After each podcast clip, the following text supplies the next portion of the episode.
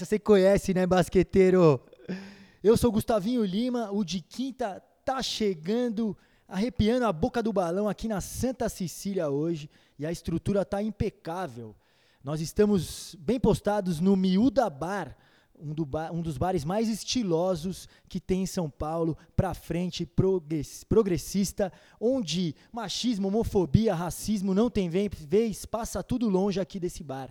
É um bar super bem conceituado e Antes que você pense bobagem, nós não somos negacionistas, nós estamos atentos a todas as normas da Organização Mundial da Saúde, a lei da, da a bandeira amarela aqui na cidade de São Paulo. Estamos todos testados. Adaltinho Pedreira, Marcel Pedrosa fizeram o PCR e está todo mundo em dia. E por que, que a gente está aqui no Miúda Bar? Por dois motivos. O primeiro é que ele é do lado do, da primeira sede do RUPS, então a gente frequentou muito aqui quando a gente jogava um basquete, saía do racha e vinha para cá. Tomar uma cerveja, molhar as palavras pós-racha. Se confraternização maravilhosa aqui em pé na calçada da Praça Olavo Bilac. E a segunda e mais importante delas é que nosso Daltinho, que é psicólogo, é também um chefe de cozinha. Ele fala que ele é mais culinário, que ele é mais raiz, então ele pega é, referências e faz altíssimos pratos. E aqui ele faz um sanduíche de panceta que é uma coisa de maluco. Se você não pediu, pede na cozinha do fim do mundo. E vou deixar o Daltinho mesmo explicar o sanduba dele, falar o que, que vai e falar um pouco mais aqui do Miúda Bar. Primeiramente, é, queria agradecer Rafinha, Felipe Galho e Ana Cláudia são sócios maravilhosos desses lugares que me chamaram para a gente fazer uma parceria com cozinha. E eu faço um sanduíche, não vou explicar muito não, vem aqui, cara, é melhor, um sanduíche de porco e tal. Se você vier, vem de máscara, vem testado, vem sem aglomeração, vem você mais um, vem com toda a preocupação que a gente tem que ter e vem fortalecer. O Miúda é incrível, é um dos bares mais gostosos que eu conheço aqui de São Paulo. Ele tem uma estrutura, é tudo do it yourself. Felipe Galho, Rafa e Ana Cláudia fizeram o bar do zero, construíram tudo e tem excelente bom gosto. E é isso, gente. Vem, mas vem só se, se for para frente, entendeu? Vem só se tiver disposto à democracia, se tiver disposto à diversidade, porque aqui é esse espaço. Muito obrigado, queridos, mas a gente tá aqui, não estamos sozinhos, né? Estamos com uma convidada absurda. Fala comigo. Maravilhoso. Ornando totalmente aqui com a estrutura do bar para frente progressista e levando em conta a nossa missão de trazer personagens interessantes que tenham o basquete na alma, hoje a gente foi cirúrgico na escolha da nossa personagem. Ela que é uma das maiores criadoras de conteúdo da atualidade. Ela que também é apresentadora do canal Chua e também é criadora da Máfia Produtora. É uma mulher que sabe tudo de basquete, tem o basquete no sangue e vai aqui trocar uma ideia com o nosso Big Trido de quinta. Senhoras e senhores, com vocês, Gabi Neves. É ela. Ah, meninos, vocês são demais. Eu, obrigado vocês por me convidarem. É uma honra estar aqui no de quinta. É, vamos falar de esporte, vamos falar de mulheres no esporte, vamos falar de cinema. Eu, eu já colocando pauta aí. Né? Mas isso né? mesmo. Apesar criadora de conteúdo não aguenta, nós vamos falar de feminismo, vamos falar de... É uma honra estar aqui com vocês, vocês que moram no meu coração. É, estamos tudo em casa, né? Esse é o problema, né? Estamos em casa, né? Estamos em casa, Gabi. É, esse é o problema. Vai saber o que vai acontecer. É isso, Gabi. A gente tem uma pergunta clássica nossa, que é eu queria saber como é que o basquete entrou na sua vida. tem que responder, eu Gabi. Que, eu acho que eu vou ser o convidado mais sem graça, né, sobre essa pergunta, né? Podia ser alguma coisa muito filosófica, né? Tipo um raio caiu na minha cabeça, sei lá, e aí eu acordei. Isso aí. Não, não, eu cresci. Eu, eu sou filha do meu pai. É, acho que isso já meio que É, meu pai, Marcel, né, jogou basquete. É, aí, por aí, na vida. E aí, não teve como, né? Eu sempre assistia basquete, ele foi técnico do Pinheiros, enfim. Eu, eu sempre, desde que eu me lembro, como adolescente, criança, eu sempre lembro não só da quadra de basquete, mas da quadra de vôlei. É, então, o esporte sempre fez parte da minha vida. Eu, eu, eu, eu nunca cogitei não fazer esporte, né? E aí eu, eu é, meio que dei continuidade a isso. Mas entrou é, quando eu nasci. Olha que bonito. no berço já. E, e, conta pra, pra gente, Gabi, assim, o Marcel maravilhoso, todo mundo aqui tem um, um, carinho especial pelo Marcel, o Marcel que me lançou na carreira como profissional. O nome do Marcelzinho Pedrosa é em homenagem ao seu pai, Marcel de Souza, maravilhoso, craque, né? E, então a gente tem uma relação maravilhosa com Olha, ele. Olha, eu, eu vou falar um negócio que o meu pai é o Lazarento. É, eu tava falando do, de você, Marcel. Ah, não sei o que, o Marcel, o Marcel da Liga, não sei o que. Ah, quando chama o Marcel, o Marcel da Liga, ele. É, pergunta pra ele porque ele chama Marcel. Nossa, eu fiquei muito. Nossa senhora, eu fiquei. Eu falei, ué, sei lá, ele chama Marcel porque ele chama Marcel. Sei lá, é nome bonito, francês, maravilhoso. E ele, aham, vai lá perguntar. Aí eu filho da mãe. Aí ele, né, ó, fez a conexão. Marcel, da Liga, basquete, chama. Meu pai, é, olha, ele é muito lazarento. É, mas, é, meu pai é. É, pode falar palavrão aqui, né? Pode, não sei, pode, não sei como, óbvio, como é que é o rolê, né? óbvio. né? É, meu, meu pai, meu pai foi foda. Meu pai é foda, né? Com certeza, com certeza. Olha, vou dar essa pro meu pai, é... hein? Puta. Não, mas tem que dar, tem que dar. Só tirando um pouquinho, tinha outras opções para escolher meu nome, também outros jogadores, mas minha mãe escolheu o Marcel porque era o nome mais bonito. Então, Teve... É, mas é Marcel é um nome bonito. É. Eu falo que é vou, um dos maiores filósofos, Marcelo Duchamp. Eu acho lindo. Eu só não dei no meu filho porque não dá, né? Se meu pai já. Se o ego dele já não ia dar pra ele. Te entendo, mas calma aí, calma aí. Quais eram os outros nomes também? Fala pra mim. Oscar, Amauri e Vlamir. Oscar, Amauri. Ah, tá bom. Você tá, você tava, eu vou falar que qualquer um desses você tava muito bem é, de nome. Exato, Isso, mas né? de, de nome de inspiração basquetebolística, porque na beleza Isso no nome mesmo. não tem comparação. Vocês vão me desculpar aí. Eu também os acho. Oscar, os Amauri e os Vlamir que estão me ouvindo. Nossa, é bonito mesmo. Só porque é dele o nome agora? E Gabi, é, você que teve o esporte hum. então desde cedinho na vida, você teve uma pressão assim da família para você ser praticar esporte? Como é que foi essa sua criação de menina? Conta pra gente, filha de basqueteiro. Olha, eu, eu, eu assim, eu nunca me vi. Assim, meu pai hoje, ele, ele é muito justo, assim. Ele fala que foi uma, foi uma pressão absurda. E ele falou que um dos maiores. É, não, é verdade. Ele falou que uma, uma das maiores. É, Ai, me fugiu a palavra. Uma das maiores decepções dele, assim, para dele como pai, é de não ter identificado em mim uma outra vontade. E que ele e a minha mãe tentaram, é, é, de uma certa forma, sempre me empurrar pro esporte. E eu, eu lembro, assim, tipo, eu, eu. Óbvio que eu adorava jogar vôlei, no caso, né? Foi o, esporte que eu pratiquei, assim. É, e, só que chegou dos meus 17, 18, eu queria fazer outra coisa. Sabe assim, tipo, eu não, é, eu era, eu, eu, assim, eu era na média, assim, não era, é, não era péssima jogando, mas assim, é, eu não tinha o DNA do atleta profissional, sabe? De, de, do, do, sacrifício do treino. Eu queria fazer outras coisas, sabe? Eu falava, mano, a pessoa vai treinar duas vezes por dia pra quê? Entendeu? Então, tipo, eu tinha outra. Me... Não, eu sei. E é tipo, o Guilherme fala, nossa, que caralho, eu só treinava. E eu, tipo, mano, que saco. Então e aí eu meio que, eu já meio antes, com uns 15, 16, eu já, já queria fazer outras. Não, eu queria fazer cinema, eu queria fazer. Sabe? E aí era sempre tipo, não, mas você tem jogo, mano, você não tem. Então, assim, de uma certa forma, eles, eles achavam, e eu também, uma, porque, né, filha única, menina, também tem toda uma questão, né, de não querer decepcionar os pais, não sei o quê. Teve. Eu também não fui muito vocal em relação a isso. É. Então, sim, eu, eu sofri uma pressão no sentido, eu, eu não fiz aula de balé, sabe? Eu não fiz aula de piano, uhum. eu fiz aula de natação, eu fui fazer aula de tênis, aí eu fui fazer vôlei, entendeu? Então, tipo, era de um esporte pro outro, até o qual eu me, eu me sentisse, ah, tá bom, é isso que eu quero fazer, entendeu? Então, sim, houve uma pressão.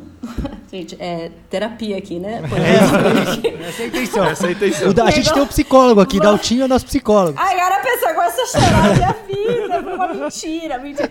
E, mas, mas eu acho que ocorreu. E eu, e eu, assim, agora como mãe, Eu, eu me. Eu tenho, tô fazendo terapia, gente, é sério. Beijo, Cleusa. Tipo, e aí eu, eu, eu tenho muita consciência disso, assim, sabe? Tipo, porque eu sei que tem um cara. Eu, entendeu? Eu, te, eu sou casada com um atleta profissional, entendeu? Então eu sei que existe um. Por mais. É sutil, sabe? E eu, e eu percebo de longe, porque eu passei por isso. Então é tipo, é um. Ah, quanto ela é? Ah, ela é. Ah, tem dois anos e tem 95 centímetros? Ah, eu já tenho tamanho de criança.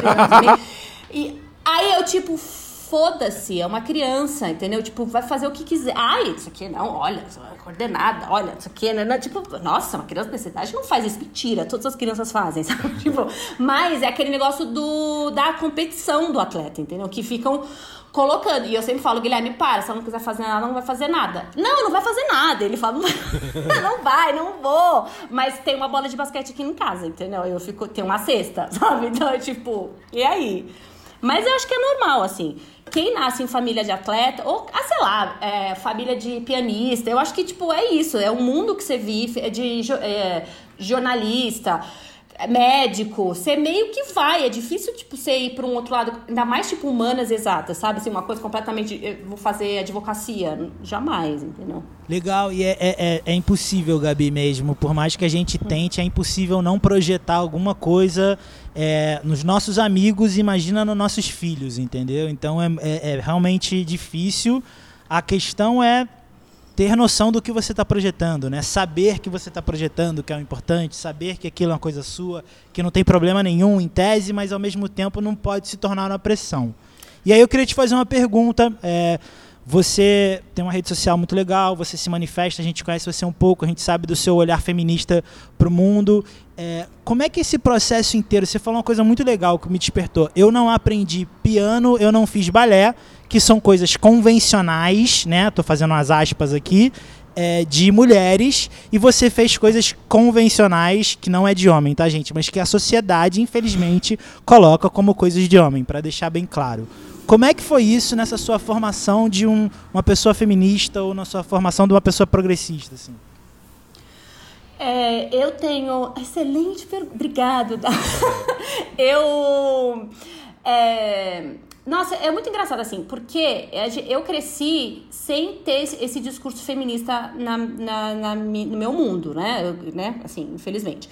Mas eu cresci numa família onde todas as mulheres da minha casa eram muito independentes e não só independentes financeiramente, independentes emocionalmente. Então, assim, é, minha, primeiro começo pela minha mãe, né? Que minha mãe era, é, tinha a profissão dela, não. É, ela era dependente do meu pai no sentido, óbvio, que ele se amava de, de, de marido e mulher, entendeu? Óbvio, era um outro tipo de relação.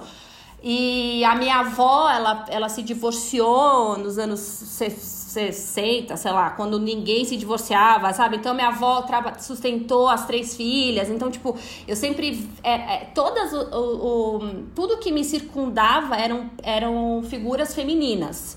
E, e meu pai também foi muito foda, assim. Tipo, meu pai nunca ele eu nunca tive a frase, você não pode fazer isso.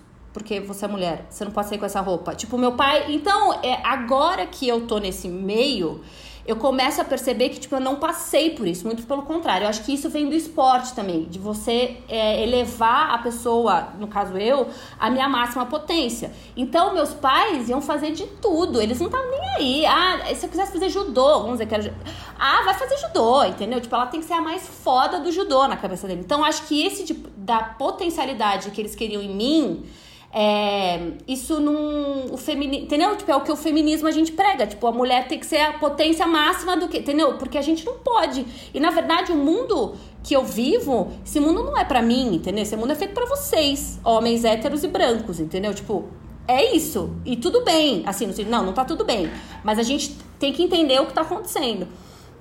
É, então eu acho que eu não apesar de eu não ter o feminismo, eu, entendeu? É, é, na minha. Da, como, como falado, entendeu? Mas assim, tipo, minha mãe e meu pai sempre conversaram de igual para igual. Sabe assim? Então, tipo, eu desde pequenininha, meu pai nunca mandou minha mãe ficar quieta ou isso aí no seu lugar e vice-versa, sabe? Minha mãe nunca. Então, eu nunca tinha essa noção. Eu fui ter essa noção, acho que depois de, sei lá, 20 anos que eu comecei a ver o mundo e falei, gente, isso tá errado. Minha mãe tem uma empresa só dela, entendeu? Tipo, a Undit, que ela faz uniforme, sabe? Então, tipo, foi um choque, assim, de realidade, quando eu vi que o mundo era, caramba, tipo, é isso mesmo, eu tenho que agora falar, sabe?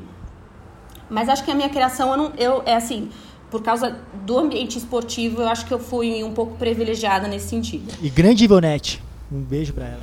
Nossa, parabéns. Falando também do Marcel, né? Maravilhosa. Mas, Gabi, é muito interessante. Você traz um aspecto que é, me despertou muita curiosidade no mundo do basquete. Vou usar para as outras perguntas, que é existe uma narrativa de potencialidade, que foi o termo que você usou, no esporte, que ele é o mesmo conceito dos direitos humanos, dos direitos iguais, do feminismo, é, desse, dos espaços de dentro de você existe potências para chegar independente de sexo e de basquete. E como no esporte a gente usa pouco isso, né, Gu e Sal? Como no esporte a gente usa pouco, a gente compara, é, a, a, gente torna isso uma coisa mais masculina, é o alto rendimento feminino nunca vai chegar lá por questões biológicas, mas existe um outro discurso de formação que ele é muito interessante, que é Cara, no esporte você alcança coisas. E isso é um conceito até feminista, no sentido de cara, faz as coisas, entendeu? Você tem potências dentro de você para conseguir chegar em certos uhum. lugares. Perfeito. Linda, linda fala da Altinho. E assim, complementar ao que a, é, a pessoa que a Gabi se tornou, apesar de não ter tido esses tipos de estímulo, uhum. né, ela teve, ela bebeu de outras fontes incríveis, né, que fez ela essa pessoa grandiosa que ela é, né? Ela é formada é, é uma atriz formada, né? É, e, né? Então, assim, você bebeu muito da arte, agora está estudando cinema, tem feito resenhas incríveis é, de diretores maravilhosos que agregam na vida da gente mesmo. Almodóvar, Hitchcock, a Agnes Varda, que é maravilhosa, feminista, incrível, né? Então, assim, você tem, tem, tem feito sua contribuição, Gabi.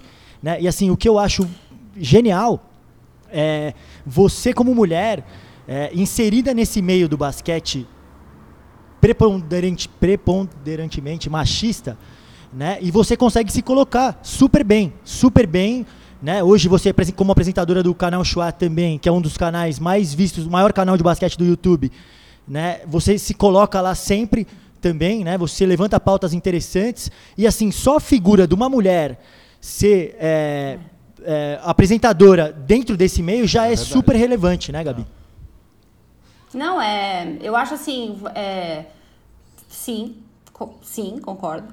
Eu acho que eu fico muito triste porque eu acho que esporte e arte é. Não é à toa que cultura e esporte eles colocaram como secretaria escondido, né? Tem um porquê. Quando você começa a estudar tipo, você começa a perceber a história e, e, e ver como que as grandes potências é, de países surgiram, começou dentro de uma sala de aula, começa dentro de uma quadra, de um, do, né, o trabalho em, em, equipe, você entender que você um dia vai perder o jogo e você tá jogando pra caralho, mas seu companheiro de equipe jogou mal a última bola e vocês perderam e você perdeu o jogo. Ou aquele dia que você tá jogando mal e, e o seu companheiro vai te carregar no colo. Então, existem coisas assim que o esporte e a, e a cultura te ensinam que eu acho extremamente importante, assim. É, eu, e assim, indo pro meio do basquete, eu vou falar, foi, foi difícil, assim, a gente teve um... A gente fez, eu acho que a gente fez de uma forma inteligente, no sentido, a gente colocou os homens na, na frente, e aí eu fui entrando, tipo, na, né, na maciota. E em momento algum, foi uma coisa muito louca, que a gente até tenta citar, assim, tipo, a gente tenta entender como isso foi o que aconteceu, que a Carol até fala, eu acho que foi uma postura sua mesmo. Porque geralmente quando uma mulher tá num meio de esporte, de apresentadora, ela, os comentários são, ela é gostosa, nossa, que gato, quero comer ela, não sei o que. É, de, é assim, é uma coisa. E nunca houve isso. Teve um ou dois que entravam, mas aí os próprios os chuazeiros entravam e já falaram, oh, não, não é assim não, a Gabi não... E, e eles nem sabiam que eu era casada. Então, tipo, não tinha nada a ver, tipo, que eu era do, é, pertencente a um outro cara, entendeu? Tipo, então acho que isso foi construído, eu não sei como, sinceramente. Tipo, poderia aqui falar. É a energia que você exala, Gabi. É, po é, pode ser também, mas eu acho que eu dei sorte, óbvio que a gente fez certinho, no sentido a gente estudou, tipo, não fui eu começando a falar, sabe? E a gente sofre ainda muito, entendeu? Então, por exemplo, tem é muito louco, assim, tipo, antigamente eles reclamavam que eu falava muito palavrão. Sendo que o Bruno falava palavrão, o Ninja falava palavrão, conhecemos o Ninja. Então, assim, mas eu falava muito palavrão e as crianças estão ouvindo. Eu falo, primeiro que você não. Meu filho de 7 anos escuta. Aí, tipo, primeiro que seu filho de 7 anos tem que estar vendo chua, né? Porque o chua é palhaçada, né? A gente fica falando piada, enfim, coisas escrotas. É. E, ah, meu cabelo. Ah, tinha que estar tá arrumada. Então, assim, eu, assim, às vezes, de propósito, eu não ponho maquiagem. Sabe assim, tipo, é uma coisa pensada. Eu falo, não vou me produzir. Não vou, não vou. Ninguém é obrigado a ver uma mulher. E eu sempre falo isso, eu falo assim, cara, você presta atenção, os apresentadores e apresentadoras que existem na TV, é tipo, é chocante. As mulheres têm que estar tá montada no look maravilhosa, elas têm tudo no máximo 50 anos. E, e aí os caras podem ser o que quiserem. Estão lá dentro. Não é isso? Não, Gabi, eu... né? Tipo, eu falo. Eu, eu tive. Eu, não é, possível. Não. Eu tive o privilégio de trabalhar no canal Chua por um tempo e para mim foi uma experiência maravilhosa. né, num tempo super delicado da minha vida, que você, a Carol e o Bruno me acolheram de, uma, de maneira igual família mesmo, e foi lindo. Uhum. E primeiro que eu vi que a gente trocava muita ideia, né? Além de apresentar os programas e fazer viagens para cobrir campeonatos de basquete, a gente trocava muita ideia. E uma das coisas que o Gabi falava era isso. Pô, é isso. Para ser mulher, você tem que ser na televisão, no basquete, você tem que ser competente, você tem que ser estudiosa, você tem que ter é, saber tudo do, é, do histórico do basquete. Tudo. E ainda ser gata. Tudo. E ainda ser gata. Dá uma, dá uma olhada para os dois ali que estão na TV. Aí, pra apontar assim. Sabe? Então. Eu não posso errar, eu não posso errar. Um, assim, eu falo assim, é, o fulano. Anthony Davis fez 43 pontos. 41, Gabriela. 41 pontos. Nossa senhora. Nossa senhora. Agora o meu conteúdo inteiro foi jogar no é. lixo porque eu errei, eu esqueci dois pontos. É isso. E, e assim. Eu, Mas você se acostuma. É, e uma outra coisa que eu acho legal, Gabi, é assim, é que você. Você falou assim, ah, eu nem sei como é que eu conquistei esse espaço, né, como mulher, como feminista. Eu acho que assim, é, porque você foi, foi, foi, orgânico. Né? Você não foi, é. não, você não impôs sua, sua ideia, você foi falando aos poucos, você foi, no, você foi sendo natural, esse seu jeito, trocando ideia, dando risada, zoando, que é isso que é maravilhoso. Você foi autêntica. E, e, e, aí acho que é isso, você não foi panfletária, você não quis marcar uma posição. E, e aí você acabou ganhando seu espaço, todo mundo começou a é, se contagiar com você. Né? E assim, eu para mim teve, teve um aprendizado que eu, que eu guardo e, e conto para todo mundo, que teve um dia em que eu tava, a gente estava apresentando alguma coisa, assim, eu nem lembro o que que era, mas era é, algum programa e aí você falou assim, eu estava contando uma história né, desse jeito, falando um monte, e aí eu falei assim, Pô, aí era, um, era uma live, na verdade, nessa época que não tinha live ainda, isso há uns três anos, né? E aí a gente tava fazendo uma live, o Chua pioneiro também, inclusive. a, que isso, hein? Que isso, hein? Não é? Fazendo uma live, e aí o. Inventamos a live. É. e algum, algum cara falou alguma coisa de comida em casa, que ele ia jantar, que ele ia ter que sair para jantar, e eu falei, ô louco, vai. E aí eu tava num super papo assim com o cara, né? E, e aí eu falei. É, Pô, porra, que legal, vai comer a comida da mãe agora, delícia. Ainda, moleque novo, assim, né? Sei lá. Aí a Gabi falou, por que do, da mãe? Não pode ser a comida do pai? toma. Assim, cara, toma cara. essa, irmão. Fica esperto, irmão. E, assim, Fica esperto. Eu, eu, eu nunca esqueci. Essa é aquela eu, assim, esperto. E eu que sou, sou, procuro ser super atento a esse tipo de coisa, toma essa, porque é verdade. É, é isso aí. E eu nunca mais esqueci, Gabi. Cara, às vezes Cara, às vezes eu dou uma. De... E, é, é, eu falo mesmo. E às vezes é, é, é, parece até que eu sou grossa, mas não, é tipo, é, é, muito orgânico, assim. Então, por exemplo, eu vi que você estava fazendo o curso do Rodrigo, né, Gustavinho?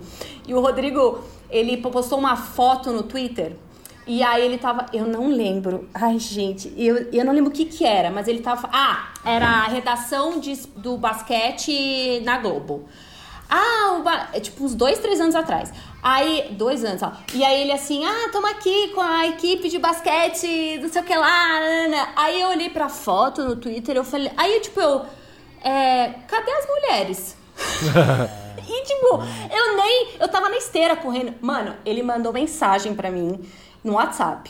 Ele mandou um áudio de seis minutos. Tipo, ele, tá, ele, ele falou assim: eu nunca me senti tão. É, é, eu nunca tive uma tão realidade jogada na minha cara quanto isso. E eu, assim, Nossa, eu falei, Rodrigo, pelo amor de Deus, não era nem. Tipo, eu só perguntei, mano, cadê as meninas? Não tem mina aí? Tipo, no- na Globo não tem uma repórter que fale de basquete? Não é possível. E, Bo- tipo, Escolhe umas ali, né? A, Ca- a Carol, a Carol fala assim, ela fala, caralho, Gabriela, às vezes você, às vezes você fala, sem pensar, eu, não, eu falo, eu falo, gente, não é possível, cadê? Eu acho que foi sem Não. querer, não foi, na verdade. Não, mas, mas é maravilhoso isso, porque acaba tratando como normal, né? Assim, ah, você normaliza o fato de não ter mulher. E eu, e eu lembro que, o, que repercutiu, eu lembro que o Rodrigo, não sei se foi em algum podcast que ele falou, ou alguma transmissão de algum jogo, eu lembro que ele falou sobre isso. Eu, eu, eu não lembro, agora eu não lembro. Ele falou? Ele falou, ele falou. Eu não tenho certeza se foi num podcast, num- na abertura de um podcast Ai, dele, ou se foi na própria transmissão agora de, de algum jogo. Né, a, Porra, gente, a cara, gente tá falando do Rodrigo Alves, né? que Rodrigo é da antenado, né? TV. É. Rodrigo é um cara antenado. Rodrigo Não, é um cara é, ele super. é. Ele é Ele super é. progressista, É. super pra frente, cara muito gente boa, né? Faz, o Acontece. de- faz o podcast de vida de jornalista. Aliás, tem pautas super inclusivas, né? Ele é um cara super atento a essas questões. Ele é, ele acho, é foda, acho que por isso é que ele te mandou esse áudio de seis minutos. Exatamente, porque Não, ele tava, ele tava transtornado. É. Ele tava assim, ele, tá, ele parecia a voz de, tipo, mano, eu errei muito. Eu falei, nossa, calma, primeiro que a equipe não é sua. Sabe, tipo, calma, tá tudo bem, sabe? Tipo, tá tudo bem.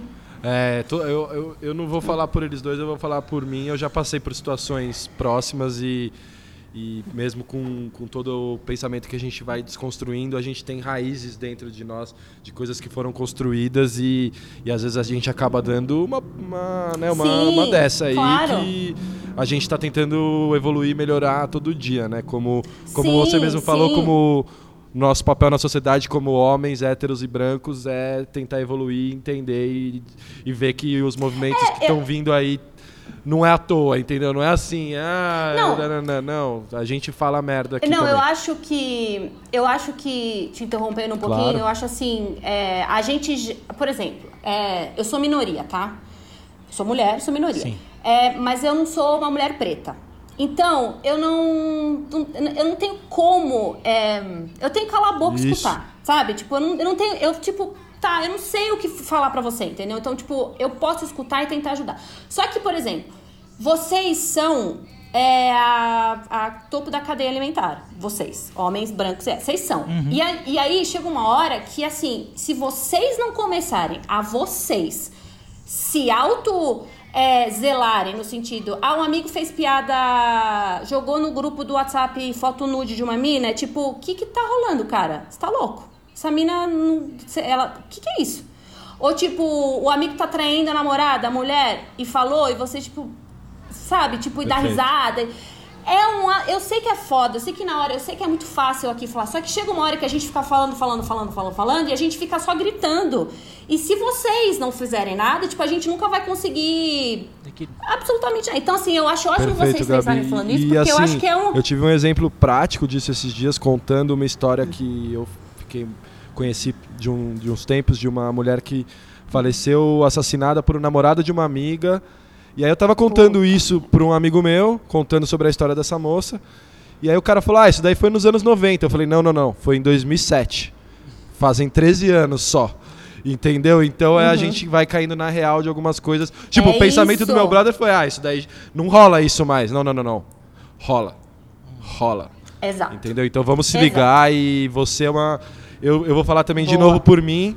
É uma das pessoas que mais abriu minha cabeça indiretamente com posts, com posicionamentos, porque é uma pessoa que eu acompanho, que eu prezo, que eu zelo e que me passa é, posicionamentos, é, vamos dizer assim, acima da minha linha do tempo. Que eu já tô, eu me sinto pra frente, Gabi. Então, te agradeço aqui ao vivo Ai, e a cores. Obrigado por isso. Mas bora falar mais um Ai, pouco. gente. A gente tava falando muito de canal Chua, eu queria falar desse. Você falou muito que foi tudo muito pensado, você vir depois e tudo. Queria saber um pouco, conta assim, se você conseguir é, destacar uns highlights assim de como foi o processo criativo do Chua e da linha editorial que vocês seguem hoje, que é esse humor descolado e fazendo piada com tudo que cerca o basquete e às vezes não também. É, a gente, em 2014, foi ah, Mundial? Ó, Foi, gente, foi, Eu sou foi. data. Eu já, é, a cara ficava até errando tudo. A gente, o Guilherme, ele, ele foi para a China. Foi na China? 2014 gente, foi na não Espanha. Foi... Era de madrugada que a gente viu os jogos. Quando foi? Ou antes desse? Pô, não sei. Eu sei que no começo do Chua foi assim. A gente tava, começou a abrir. Eu e a Carol, a gente queria fazer alguma coisa. A Carol já tinha feito o curso de edição. Eu sempre gostei de escrever roteiro, essas coisas, não sei o quê. E aí, o que acontece? A gente não tinha um conteúdo de esporte em geral no YouTube, que não fosse só futebol, né? Porque futebol sempre é prioridade. E, e aí a gente, eu tava falando, não, a gente precisa falar de basquete de uma forma. É, porque eu sempre, eu sempre eu falei que o basqueteiro é, uma, é, um, é um mundo em si. Basqueteiro é uma parada muito louca. Eu, eu convivi com jogadores de vôlei. É, eu profissionais no sentido seleção brasileira. Não é o nível que é. O, o jogador de vôlei não vai assistir 15 jogos de vôlei quando ele chega em casa. Ele não vai assistir o campeonato ucraniano de vôlei ah, porque ele quer, sabe? Tipo, porque tá divertido para ele, ele não tem o que fazer. Eu sei que basqueteiro, se puder, ele vai assistir. Ele vai assistir porque eu, eu, eu nasci numa. E aí eu casei com um. Eu sei como é que é. Vocês são completamente loucos. Assim, loucos no bom sentido, mas assim, vocês são bitolados. É um, eu falo que é, um, é uma coisa que pica vocês, que vocês entram num. A basquete é vida, basquete é, é tudo, vocês sabem tudo. Guilherme draft, começa vendo sei o que lá. Eu falo, não é possível. E aí eu falei assim: esse mercado eu acho que tá faltando alguma coisa descontraída para falar. Porque, óbvio, tem a parte séria, a parte oficial, que vai ser. Acho que o NBB tinha acabado, tava na terceira é, temporada. Temporada não, como que chama temporada. isso? É, sei lá, terceira. Temporada. tô, tô, muito louca. É, eu ia falar série, tô muito louca. E aí. Hum, mas tá faltando. E aí eu comecei a ver que não tinha. Aí a gente fez um teste, porque a gente não tinha apresentador. Ele começou a fazer um teste, então eu vi os jogos. Eu falei, vamos fazer seleção brasileira, porque a gente tem vários jogos. Eu vi os jogos, eu escrevi um roteiro do que aconteceu a rodada. E aí o Bruno narrava e a Carol editava com os lances que ela tinha. Isso, a gente foi, e a gente jogou no YouTube sem falar pra ninguém, fomos jogando, tipo, jogando. Daí, eu tava em Brasília, porque o Guilherme jogava em Brasília. Eu sentei com a Janaína, que era mulher do, que era mulher do Bruno Saviano, que era, era jogador, eu não lembro, faz tempo. Mas ele não era ainda o assistente técnico, eu acho. Aí, ela sentou e a gente tava falando de basquete, ela falou, aí não sei o que ela falou, ela falou assim, mano, você, Gabriela, você tem que assistir um vídeo. Eu e o Bruno, a gente sentou e a gente assistiu esse vídeo, é muito legal. E aí o Bruno já mandou para todos os amigos. E eu, tipo, que vídeo? Tipo, chama Chua. Nossa. E aí, a minha cara, eu fiz assim, ó. Eu, tipo, eu não conseguia me mexer, sabe? E ela, tipo, que... eu falei, eu falei, Janaína, ele é meu. Ela falou, quê? Eu falei, é meu, eu que tô fazendo com a Carol, com o Bruno. Ninguém tinha. Ela, o quê? Aí eu mostrei pra ela que eu tinha ela. É seu! Eu não acredito! Aí eu falei pro Bruno, Bruno, puta merda, é muito legal, não sei o quê. Aí meio que foi dando vida, sabe? E eu não queria falar que era meu, por causa do Gui. Ah, sei lá, né? Você nunca sabe, né? Certo. né? Tipo, vários preconceitos, Isso. não sei o quê. E aí a gente. E então não ia, aí a gente começou a fazer esses vídeos, a gente falou, bom, a gente precisa de um apresentador. E aí a gente chamou um ninja. Então toda a estrutura nossa do canal Chua, de roteiro, e de rodada NBB e rodada NBA e aí as zoeiras, a gente foi criando como equipe eu, a Carol e o Bruno. Esse tipo que é até hoje, entendeu? E aí, óbvio, o Ninja entrou, colocou, óbvio, que ele é todo também super carismático, entrou falando as coisas, tudo. E aí aquilo explodiu, porque a gente começou no mundo do YouTube, ser, era jo- éramos jovens. E aí a gente saía com os youtubers, e aí, tipo, o youtuber. E aí é muito louco, porque, por exemplo, ó, pra você como- quando você vê que basquete é uma coisa que engaja. O Cauê Moura. Tipo, a gente mandou mensagem. Caio Moura, que a gente, a gente já tinha seis meses de canal, eu mandei mensagem para um e-mail que tinha lá no contato do canal, respondeu. É. Falou, vamos falar de basquete, porque ele gosta de NBA. E a gente, o quê? Então, assim, basquete engaja pra caralho, entendeu? Então, sabe? E aí foi indo. Aí também tinha os outros canais, enfim. Mas é o processo criativo... É essa zoeira louca aí. que É, vocês animal, animal, pô, canal Não, sabe como é é legal? referência. É, tô falando pra caralho, mas... Mas as pessoas acham que a gente fala sério, no sentido. A gente fala sério. Mas as pessoas acham que a gente é repórter, sabe assim? A gente. E na verdade, a gente não faz isso. E as pessoas ficam revoltadas. Porque a gente tá. A gente é tipo conversa de bar, entendeu? A gente tá falando. A gente quer mais é que pegue fogo o cabaré, sabe? Tipo, a gente quer mais que o Lebron James vá pra todas as finais, entendeu? Tipo, eu quero mais que E aí eu falo que, eu, que o LeBron nunca será Kobe. Aí as pessoas ficam em choque, entendeu? É aquele famoso É que meme quer. que, você tem que falar, é meme. É, é, é isso, tem que avisar, né? Explicar que Tem é que um avisar. meme, né? Não, e, e assim. e- Exato, exato. Não, e, é, ma- e é exato. maravilhoso isso, né, Gabi? Porque vocês conseguem fazer humor com um tipo de conteúdo que não tinha antes também. Não tinha basqueteiro fazendo graça, dando risada. Isso é sensacional. E eu queria fa- fazer um pequeno. Sim, tem momentos inenarráveis aqui do, do canal Chua, mas tem um momento maravilhoso que é do James Harden. Que é a aventura de Ah, conseguir gente. o autógrafo. E depois vocês começaram a ficar íntimo do James Harden. A, a, o- a Carol até apareceu no tweet do Harden. Então, assim, vocês. repostou, A Gabi, É, a Gabi isso. no Hoops. No. Hoops. Não, você- vocês são tipo brother do Barba. Já conta pra gente esse envolvimento. Mano, É assim, né? A gente, a gente é brother, a gente é best. É, a- lá, a Adidas levou a gente nos, nos All-Star Games, né? Obrigada, Adidas, pra sempre. Aí, no ano que eles foram pra Los Angeles, eu tava grávida, a Carol foi. Ali, ela, eles já conseguiram fazer um rolê absurdo, porque era um evento lá em... Chicago. Lá em Las Vegas, naquele... Acho que era Las Vegas. Não, Não era Chicago? não, não, não, Las Vegas. Tô falando. tá, calma, eu tô louca, eu tô louca. É Los Angeles. Los Angeles. Lá em Los Angeles, lá no, naquele aquele lugar. Ai, como é que chama? Que é lindo, que é aberto. Bom, enfim. O puta evento. Eu não tava, né? Então. Puta evento. E aí a Carol entrou num lugar. O Bruno e a Carol, tipo, entraram. é, na maciota, tipo Brazilian. a gente falava. É, a gente falava Brazilian Way. A gente fala pro Nathan, que é o cara da Adidas é, Bor lá, que tava lá com a gente, a gente falava. Ele falou assim: vocês não vão conseguir. Aí, a- aí a gente. É, é, a gente vai te ensinar uma palavra, chama The Brazilian Way. aí até hoje a gente. E aí a Carol entrou, que ela é pequenininha, ela entrou lá no- na maciota. O Bruno entrou em outro lugar, só que o Harden entrou na frente dela. Então a gente já tem aquela filmagem inteira de Los Angeles aconte- acontecendo. Aí, beleza, eles ficaram em choque, Adidas, tipo, ah, foda, não sei o que, não. Aí começou Chicago, que aliás, Chicago, gente, sério, melhor cidade. Nossa, maravilhosa. Aí a gente chegou, o Harden ia assinar umas bolas lá que a galera tinha comprado, porque tem vários eventos lá. E aí, como a gente era uma loja da Adidas, o Adidas deixou a gente entrar, porque a gente era a equipe Adidas. Só que a gente não, sabe, tipo, se virem. E aí, eu olhei, eu perguntei pro, pro cara, o que, que vai acontecer? Ah, vamos ficar aí na fila. Eu falei, aqui? Aqui. Entrei na fila. Entrou eu, Bruno e a Carol. E a gente. E eu, tipo, mano, minha cabeça nessa hora eu já tava suando, né? Porque, tipo, falar inglês, né? Tipo, você se garante, mas, tipo, sei lá, entendeu? Vai enfiar uma câmera na cara do cara. Eu não sei, tudo pode acontecer.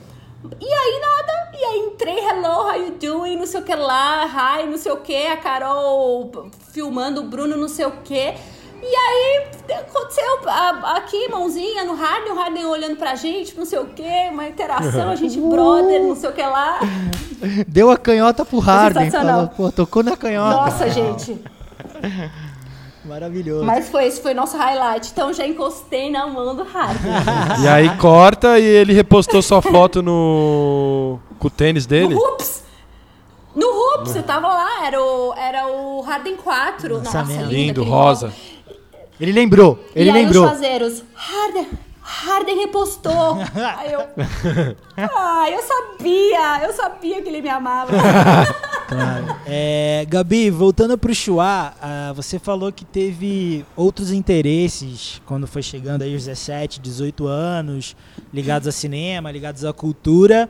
E eu sempre eu tenho um trajeto um pouco não parecido com o de vocês, porque a gente não é o Chua, né? Pelo amor de Deus, não tô me comparando ao Chua para deixar claro aqui. Mas no São sentido sim, de são sim. é, eu tenho outros interesses que dialogam com basquete, efetivamente, né? E isso traz, acho que, um diferencial pra gente, isso traz, e eu vejo muito isso no Chua. Eu já conversei, tive a oportunidade de conversar com a, com a Carol, com o Bruno, que é, é impressionante, porque eles precisam estudar pra fazer o que eles fazem, né? A galera acha que vocês ficam parados sem fazer nada. Os caras estudam, por mais que o Bruno é, torça pro Golden State, a modinha, né? Vou dar uma zoada nele aqui. É, o moleque estuda, o moleque treina, o moleque aprendeu a jogar basquete. E eu queria saber como é que essas outras referências influenciam vocês no Chua? Entendeu? Por exemplo, no, no seu caso, que a gente sabe, cinema, assim. É, É. Sim, existe. é, existe uma forma da gente construir o roteiro, né, do Chua, que agora a gente nem precisa mais colocar no papel, porque é, tipo, já é orgânico nosso. Então a gente já, na nossa cabeça aquilo já vai. É, tem a questão da, da edição, né? Que é, é, é, o ritmo, né? Então a gente tudo isso é estudado, né? Não é à toa e é aprimorado, né? Então se você vê os primeiros vídeos também do, do Chua, tudo é aprendido. Não quer dizer que a gente começou já arrasando. É, e existe um tempo ali para você construir a cara do canal, né? Então, assim, óbvio que eu, é, eu sempre gostei muito de roteiro, sempre gostei muito de, Eu sempre escrevi, né? Então, tipo, é, a questão do storytelling, né? Que a gente fala em roteiro, que nada mais é como contar a história, né? Começo, meio e fim. Então, como que você vai começar uma história aí no meio, o que, tem que ter para você, o, o, cliffhanger, né? Tipo, o que vai deixar você esperando para a próxima etapa. Então, acho que isso tudo ajuda, assim. Então, a gente. Na hora que a gente às vezes até a Carol, na edição, às vezes nem, nem rola é, na hora que a gente tá gravando, mas a Carol já sabe, então às vezes uma coisa que a gente fala no meio, ela põe no começo, sabe assim? Tipo, e aí você, nossa. Então, por exemplo, se você assiste, bom, o Gustavinho tá. Se você assiste uma gravação nossa, às vezes você fala, gente, o que, que tá acontecendo aqui, né? O que, que é isso? Mas na hora que você vê o vídeo, você fala, eu já falei, eu falei pra ele, né? Eu falei, Gustavinho, não tem problema, calma. Pode então, fala quanto tempo você quiser que a Carol corta e vai ficar ótimo. Óbvio que assim, o ideal é fazer a Carol não cortar tanto, entendeu? E aí, por exemplo, o Gustavinho já no, nos últimos vídeos já tava já tinha entendido o raciocínio. Tava mais entendeu? solto. Na sua cabeça. Ma mas, Tava mais mas solto, você, você já entendeu. É, mas, mas você e a Carol, por exemplo, tem na manga que vocês são atrizes, né? Forma de teatro, ah, do é Macunaíma, né? Vocês fizeram Macunaíma? É, é. É, eu sou formada. Ela se formou depois, eu me formei antes. sei lá, vamos chamar isso. É, e ajuda, né? Tipo, ajuda. Por exemplo, o, o Bruno também é formado do Macunaíma também. O Bruno, o Bruno é também? Então, o Bruno assim, é tem, Legal. Gente, tem, bate, tem uns bate-pronto que a gente fala, por exemplo, teve uma vez na Band, nossa, gente, e a gente tava lá ao vivo, né? Era terça na Band, eu não lembro, era um jogo da, do NBB. E aí, no final, tinham várias entrevistas com, com, os, com os técnicos, né? E aí, juro por Jesus, a gente achou que, que, sei lá, a gente tava comentando no meio tempo, então a gente assistia o jogo, falava alguma coisa, né, né? Então a gente já tá meio que sério, porque né, é uma outra parada, beleza? Só que eles entrevistaram os técnicos. E aí entrevistou, o, o Danilo fez uma pergunta, o cara respondeu, o. Esqueci o nome do apresentador, fez a pergunta. E aí ele virou pra mim, pra mim pro Bruno. E aí, Chua, o que, que vocês querem falar? e aí, e aí, só que, só que ele Respo... Juro por Deus, é, é, é, que não vai dar pra ver, mas assim, ele olhou pra mim, eu virei pra minha esquerda, olhei pro Bruno, juro, isso aqui é três segundos. O Bruno olhou pra mim e, tipo, eu em um segundo eu reparei que ele não tinha o que falar. Aí eu peguei. É tipo muito teatro, que você vê que o cara errou, esqueceu o texto. E é muito você falar esqueceu o texto, não vai saber falar, eu vou ter que me enrolar aqui. E aí eu comecei a falar, e aí eu fui enrolando no que eu tava falando, e aí veio uma pergunta, Jesus, né? Entrou e veio a pergunta. E aí a gente brinca com essa história, fala assim, caramba, isso teatro ajuda pra caramba, assim, né? Porque às vezes você sabe quando o cara para, respira, você entra. Então tem disso, isso ajuda pra caramba. Não, é sensacional isso, Gabi. E assim, é, são os estímulos, né? É da onde você tá é, bebendo, as fontes que você está bebendo, né? Você está se informando, é cinema, teatro, né? tudo isso contribui aí para deixar um negócio mais irreverente, uhum. né? Você dialoga com outras frentes. E, e, o basquete ele se exclui muito, cara. O que o canal Show é muito interessante que ele traz outras referências, assim. Então, pô, é, ter a referência de cinema faz com que eles percebam a edição melhor. O fato de ser feito, ter feito teatro dá uma, uma dinâmica melhor pro negócio. E às vezes eu acho que até os produtores de conteúdo, e depois eu tenho uma pergunta da sua amiga Carolina, é, eles são não é que eles são muito basqueteiros, entendeu? Mas eles são. Eles têm poucas referências, entendeu? Então, quanto mais referência você tiver, e é como a gente fala, Gu, você sempre fala, é muito pouco estimulado no basquete isso. Tanto para os atletas, Cara. quanto para as outras coisas. É sempre, vamos ver um filme, um filme que fale de basquete. Pô, tu não consegue fazer nenhuma outra associação, tipo, de ver um filme interessante de superação e falar com basquete tem que ser tudo sobre basquete Exato. o tempo todo. Exato. Entendeu? A gente e, fala dos papos, né? Isso. Como é difícil às vezes. Não, os estímulos são totalmente necessários, né? A gente é as conversas que a gente tem, né? Então, assim, eu quero contar uma história que eu já contei aqui uma outra vez, mas eu quero contar de novo, porque tem tudo a ver com o tema. Que foi o seguinte, Gabi, teve uma vez que eu devia ter uns. É, Nossa, a Gabi vai 23 ficar anos. chocada. É, uns 23. Eu tava jogando no Pinheiros e eu tava chegando é, para fazer uns arremessos antes do treino. Como você falou, todo basqueteiro é bitolado, só pensa em basquete, não sei o que, não sei o que. Mas eu tava chegando ali uma horinha antes, tal, pra fazer uns arremessos e tava caminhando até o ginásio ali dentro do clube. E aí eis que eu vejo o meu técnico. E ele era um técnico meio mala, então eu tentei olhar reto e fingir não enxergar na visão periférica que ele tava ali. Mas ele me chamou para um bate-papo e eu, puta merda, vai, vai matar meu treino, vai, e ainda vou ter que trocar ideia com esse mala, né? Beleza. Fui indo até meu técnico e eu tava segurando um livro, um livro de cinema.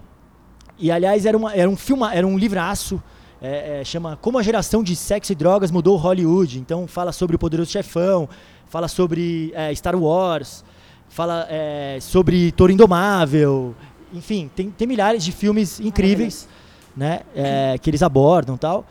É, e aí eu tava segurando o livro na mão e o, e o técnico vem pra mim e falou: "Ô, O que você vai fazer? Eu vou dar um, falei: Vou dar uns arremessos aqui e tal, vou entrar no, pra entrar no clima já e tal, né? Hora extra, coisa linda. O técnico devia ficar feliz. Ele falou: O que você tá lendo aí? Aí eu falei: Esse livro aqui. Aí eu apresento o livro pra ele, ele olha pra mim: Pô, livro de cinema, Gustavo, tanta coisa pra você ler, você vai ler logo o livro de cinema. Eu falei, pô, mas pô, acho que é bom pra dar uma, né, agregada, pensar em outras coisas e tal, né? Enfim, fui puto. pro- fui puto, encerrei a conversa, fui pra quadra, não falei nada, cheguei em casa, desabafei com a minha mãe. Caralho, mãe, você não acredita, tal, beleza. Corta uma viagem pro interior. Eu sempre levava os filmes. E eu adorava fazer uma curadoria, legal, assim. Tentava levar uns filmes leves. Levava. sei- Óbvio, é, óbvio. Óbvio, né, Gabi? Tipo, acho que eu não cheguei a levar o Almodóvar, que eu acho que os moleques teriam. é, eu teria ficado na estrada. Pô, eu acho que eles iam gostar. Eu acho que eles iam gostar. acho, Imagina se eu viu? coloco tudo sobre minha, mão, minha mãe. Eu acho que os caras me jogam na estrada. Nossa, eles iam morrer. Eu imagino. Né, mas eu levava alguns filmes assim que dava pra assistir, tipo Match Point, do Woody Allen. Levava. Uhum. É, Caralho, match point do Woody Allen, malandro. As pessoas devem te xingar muito. Aí eu levava os light. Esse é light, esse é light. clássicos. E aí eu tinha levado esse dia o Bastardos Inglórios. Tarantino, clássico, maravilhoso. Foda, foda. moderno, né? E, enfim, achei. Contemporâneo, a galera curtiu. É, é, ainda mais contemporâneo agora, falando de fascismo, nazismo, né? Então, bom. Eis que toca o filme, Tarantino maravilhoso. Agora vai um spoiler, né? Pra quem nunca viu Bastardos Inglórios, pelo amor de Deus, não sei Pelo qual- amor de vai Deus. ver Não, é agora. para. Mas os caras. Quando os caras queimam Hitler no cinema, Nossa. né? Cena maravilhosa. E, e- e- e por incrível que pareça, o busão tava acordado e todo mundo vibrou. Ah, uau! Queimamos, juro? Queimamos Hitler e tal. Uau, que incrível. Beleza. Essa parte eu não E sabia. aí, pá, estamos descendo do Queimamos ônibus. Eis que esse mesmo coach, técnico, vira pra mim e fala: Ô Gu, você me empresta esse filme aí, quero levar pra casa, assistir lá em casa. Eu falei: Óbvio, coach, leva lá, por favor. Olha. Leva lá. Aí ele vira pra mim e fala assim: Mas me fala uma coisa, esse livro é baseado em, em fatos reais? o Hitler sendo queimado no cinema é baseado em fatos reais. Falei, é, coach, é baseado. Mano, eu vou falar, eu vou falar que eu tava vendo na Netflix tem o The Notebook, não, the- que tem o, o Doc Rivers, o Playbook do Doc Rivers. Assistam, né? Você, quem tá assistindo. É, chorei, chorei, chorei, né? chorei. Aí, vocês perceberam que tem uma hora que ele tá falando do Boston? Que ele, que, né, ele fala assim, você chega pra treinar o Boston, você olha pra cima, você vê as bandeirinhas, é só bandeirinha de campeão, né? Tipo, da NBA, é campe- bandeirinha de campeão da divisão, né?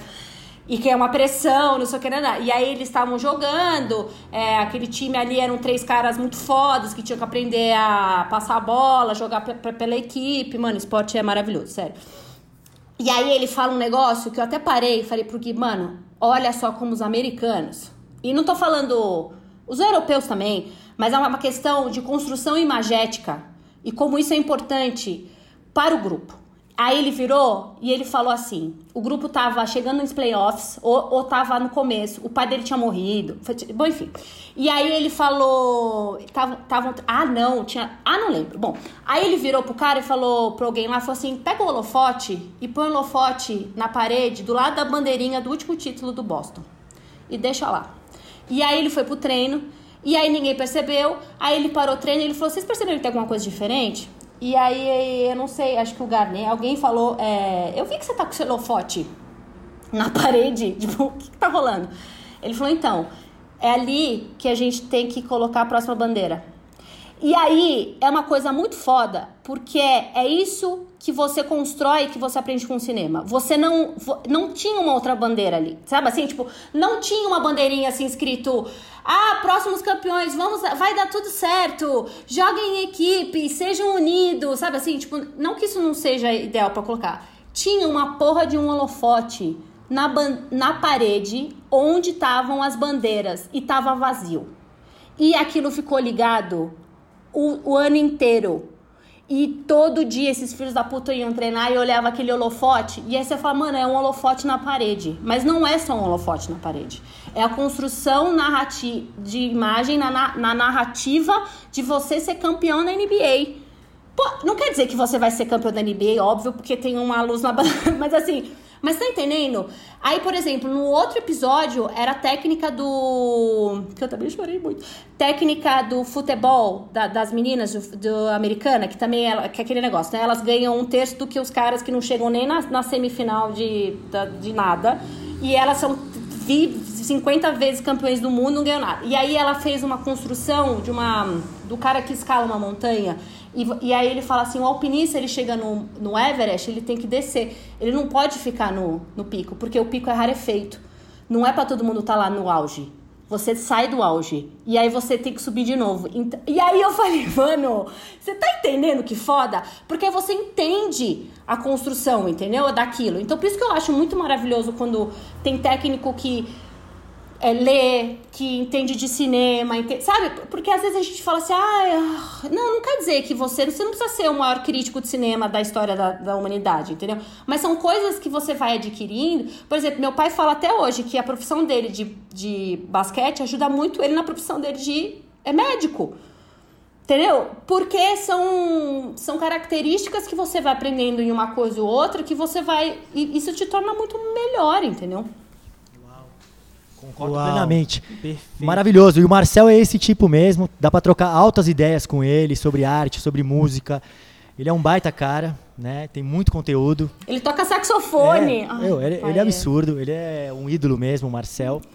E, Mas calma aí que eu preciso fazer a pergunta da Carol, que é, é de produção de conteúdo, tem que ser agora. A Carol, a Carol tem pergunta. A Carol tem pergunta. Então, mas a pergunta é: qual a coisa mais importante que os produtores de conteúdo de basquete precisam saber? Dá o segredo aí, amiga. Uau, Conta tudo pra gente. Vai contar o segredo. Uau. Uma pergunta mais capiciosa. Olha, Carol. Ah, não, eu vou falar. Eu vou falar. Eu vou falar. Nossa, mano. Não sei. Não, eu acho assim.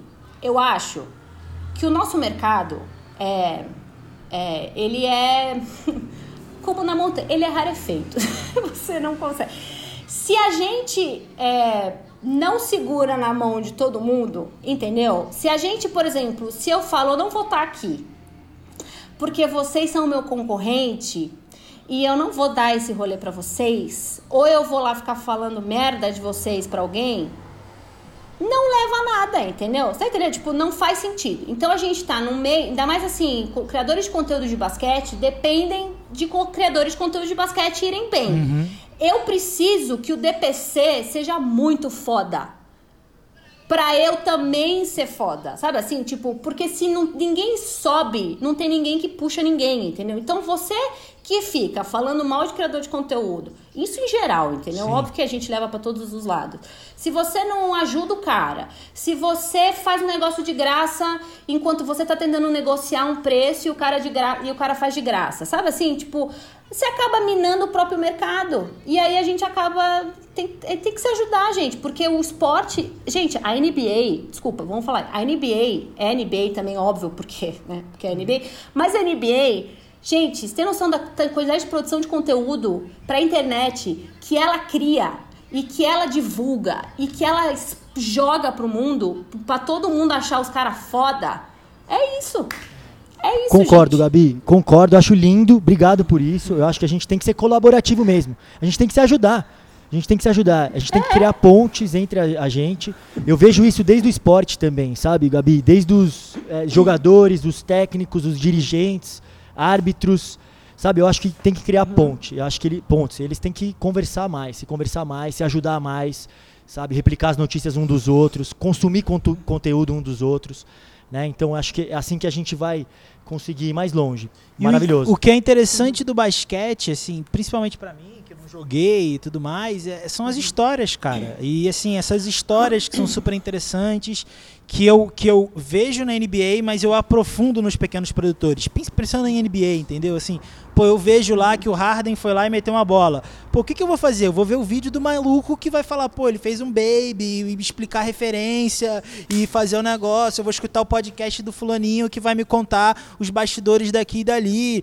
E assim, é uma lógica complementar, né? Eu acho que a, a, a beleza da produção de conteúdo, é, e falando um pouco de podcast, é a profundidade, a possibilidade de você trazer outras narrativas que, desculpa, é, os melhores meios de comunicação é, mainstream, que nem ESPN, Sport TV, não conseguem fazer por tempo, por Não. mercado. Os caras não têm tempo, nem, nem, nem falta de qualidade. É tempo, não é uma proposta, entendeu? Perfeito, Daltinho. E, e é por, por essa profunda admiração por você, Gabi, que a gente chamou você aqui. Pra criar essa ponte mesmo. Ah. A gente quer falar bem de você, a gente quer que as pessoas ouçam mais você, ouçam mais o Chua, né? Venham, vejam mais, consumam mais os, os canais de basquete. Né? Então acho que é isso, é muito importante. E, e uma, uma. Você quer falar mais um pouquinho? Não. Não, e uma questão que, eu- que a Gabi falou um tempinho atrás, que é muito legal e que, assim, é, é fundamental, eu acho, se- ser discutido. Eu acho que é, eu convivi muito tempo como jogador e, e- e eu vejo que é uma dificuldade das famílias. Né? Você é uma, uma pessoa, Gabi, de espírito livre, né? Você tem é, a sua própria trajetória, mas ao mesmo tempo você é casada com a lenda. Guilherme Giovannone, né? Um craque de bola, duas Olimpíadas nas costas. Guilherme Giovannone é casado com a Gabi. Exatamente. Vamos falar direito. É, Isso, me vamos colocar melhor. Perfeito. Exato, obrigado, Daltinho. O Daltinho me dá vários toques maravilhosos em relação. Não foi só a Gabi que me deu aquele vivaço, Daltinho ao vivaço. Maravilhoso. Não é só o Daltinho, não. Já tomei da Carol. Alô, Carol. Obrigado, viu? Cara, E, e assim, é, é- é isso. É mara- e obrigado pelo toque. E assim, é, o que eu vejo é que você consegue criar toda a sua trajetória, mas que é, eu queria que você falasse um pouco da dificuldade dessa dos contratos curtos dos jogadores, de ter que se mudar de, de lar, de ter que reconstruir uma história em cidades a cada é, joga um ano num time, aí muda para outro, fica dois anos. Né? Então, essa inconstância né? e essa possibilidade de criar vínculos com, com a sua própria família, com, o seu próprio lugar e com a sua própria identidade, né? que é muito difícil, tendo que se mudar tanto. eu, eu acho assim que é, é. Tentando aqui fazer um raciocínio. Porque eu acho que a gente, a gente foi muito mal in- interpretado em, em relação. As pessoas acham que casar com um jogador é, é só luxo, é só limousine e sei lá, sou né, jogador de futebol, milionário, não sei o que. As pessoas ficam vendo e aí as pessoas param pra pensar, não pensam que tipo esses caras só estão no topo porque tem alguém fazendo um rolê muito foda dentro de casa, entendeu? Então, assim, eu não posso, por exemplo, eu, eu, eu tive a Manu depois que, no, sei lá, no ano que o Gui parou de jogar. Então, assim, eu, não, é, é, eu tive um- uma percepção de quão foda são essas mulheres que criam filhos que e é exatamente o que você falou em questão de outro né tipo tá um ano em um lugar outro ano em outro dois anos em um tipo é, é um é um comprometimento que você tem com, com a pessoa que você casa e, e, e de você dar toda a base e estrutura para que ele chegue em casa e ele, sabe, tipo, esteja tranquilo. Isso não quer dizer que ele está isento de fazer trabalhos domésticos, de cuidar da criança, mas existe uma tranquilidade mental que é necessário para qualquer, assim, principalmente uma pessoa que fica treinando, sei lá, seis horas, às vezes viaja duas semanas, entendeu? Então, assim, é muito difícil. Você abrir mão de muita coisa, porque tudo é em função da agenda da outra pessoa. É, é frustrante. Se você não faz terapia, é uma merda, porque, tipo, você se questione muitas coisas. Eu passei muita dificuldade, assim, tipo, eu tive muito. é, quando a gente voltou e foi pra Brasília, que a gente. Puta, Brasília, é, sério, eu amo. É, é aquela cidade que você ama ou odeia, né? A gente amou. Só que Brasília, eu me vi. Sério, eu comecei a ter ataque cardíaco. Tipo, eu tinha. É, meu coração disparava, eu não conseguia respirar, era tudo ataque de, né, estresse, pânico, sei lá, muita coisa. Porque eu não conseguia. É, eu queria fazer outras coisas e eu não podia. Então, assim, ah, vou arranjar um emprego, tá? Aonde? É, emprego de, de um ano, entendeu? Porque o cara vai embora. E aí você não tem. A, a, a, a carreira do cara é curta. Por mais. Tá bom. O cara joga até os seus 45, 47 anos, sei lá. Gente, 45, 47 anos é onde que você tá no auge em qualquer outra carreira, entendeu? Então, tipo, é muito complicado. Então, assim, eu tive muita dificuldade, não vou negar. Eu dei graças a Deus, sério. Eu, é, assim, hoje eu paro e penso de não ter tido neném, porque eu não sei eu, eu não sei se eu ia ter essa capacidade de, de ficar com ela sozinha, de, sabe, tipo, eu ia, ia me estressar mesmo. Não sei se o meu casamento ia, ia perdurar se eu tivesse tido um neném em Brasília com todo mundo viajando. É, mas é um aprendizado também muito grande, porque você não tem ninguém, assim, no sentido, a sua família tem tá outro lugar, você depende só da pessoa. Então, se você sabe fazer isso direito, se vocês têm esse comprometimento um com o outro, é super importante. É, não é fácil, gente. Assim, você que tá namorando, o jogador de basquete que tá lá no juvenil, você vai casar, sai. É sério, tipo, saiba, é real, saiba do que você vai fazer. E assim, você, cara, seu filho da puta, não fica fazendo a zoeira achando que você é dono do mundo e a mina tá lá na sua casa fazendo rolê e você querendo sair com as outras. Entendeu? Tipo, se a mina sai da cidade pra morar com você, é, ela, você não tá fazendo favor pra ela, entendeu? Você tá pedindo pra ele lá porque você fica sozinho, você sabe a dificuldade que é morar numa cidade que você não conhece ninguém, chegar em casa, sua família tá no churrasco de final de semana e você tá lá sozinho em casa e você quer que a sua namorada fique lá com você segurando na mãozinha. Então, sim, querido, então você banque isso porque é bancar, entendeu? Tipo, ah, é, ah, ele bancava você. Claro, claro que ele me bancava, eu não tinha como trabalhar. A gente tava tentando conquistar um negócio. Você me banque, entendeu? Tipo, não vou também ficar jogando dinheiro pela janela, sabe? Mas, tipo, é, esse é o nosso acordo, entendeu? Então é, é isso. Então, assim, ah, mas eu dei tudo pra ela. É um mínimo, cara, sabe? é, Gabi Neves. Você deu estrutura, Gabi Neves e a realidade na sua cara. Esse Nossa, é o quadro agora. Cê, Mano, você sabe que. Você tá dando uma estrutura pra você tá tranquilo, cara. Você acha que você vai meter 30 pontos com, com a menina chorando na sua casa, puta com você que você não fala nada. Mano, seja presente, entendeu? Chegue em casa e compareça, entendeu? No sentido, seja um ser humano. Você fique lá, sabe? Construa uma vida junto. Não é porque você tá ganhando grana pra caralho que você foda-se, ah, tá aqui, tô pagando as coisas dela, que se for. Não é assim, não, gente, sabe? Então, tipo, ela também tá abrindo mão de muita coisa. E assim, eu nunca tive. Isso eu vou dar essa, né? Assim, o Guilherme sempre foi muito foda em relação a isso. E, tipo, ele nunca. Quando eu comecei a entrar em pânico lá, eu falei, Guilherme, eu preciso voltar para São Paulo, que eu preciso começar a fazer minhas coisas. Ele falou, vai. Ele jamais falou não, mas o seu lugar é aqui. Sabe assim, tipo, não. Ele falou, vai. Vai que eu fico aqui, você fica lá. E a gente ficou cinco anos pegando ponte aérea, Brasília, São Paulo, se vendo de final de semana para eu conseguir realizar meu sonho e ele me ver feliz. Porque ele queria me ver feliz do que eu estar tá lá do lado dele, tipo, tendo um, uma síncope, entendeu? Então é foda. Baita história. É, eu ia. Eu a gente ia entrar nesse tópico de como é viver separado também, você já falou. A gente sabe desses anos de vocês em Brasília, quanto que isso também acrescentou, acho que na relação de vocês uhum. e também nesse estágio que vocês estão agora com a Manuzinha maravilhosa. Manuzinha, uhum. tio te ama aqui. É, Gabi, mas também queria dar o contraponto que você sempre se envolveu muito emocionalmente nos jogos, principalmente nos jogos da seleção né? Teve uma época ali, né? Não é que você tava lá com a camisa do Gui, você tava lá dando berro do último, da onde você tivesse. Então eu queria que você falasse um pouco também desse, desse envolvimento emocional, que acho que também no seu caso aí você sempre aprendeu a torcer pro seu pai, pra sua mãe.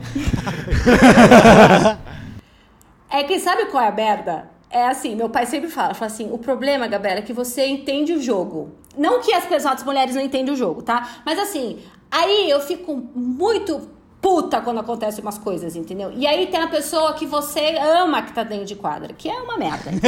e aí você fica muito indignado, sabe? Tipo, eu fico muito consternada. Óbvio que eu nunca xinguei ninguém no sentido, né, do jogador, não sei o quê, mentalmente. Mas já falei pro jogador que xinguei, falei, xinguei muito você, mas ah, tá tudo certo. Mas aquele jogo, por exemplo, de seleção brasileira com os Estados Unidos, vai se fuder. Aquilo, aquilo tava de uma palhaçada. Aquilo era uma palhaçada enorme que eles estavam fazendo para os americanos não perder aquele jogo, entendeu? Aí eu me atenei um pouco, mas foi só rapidinho.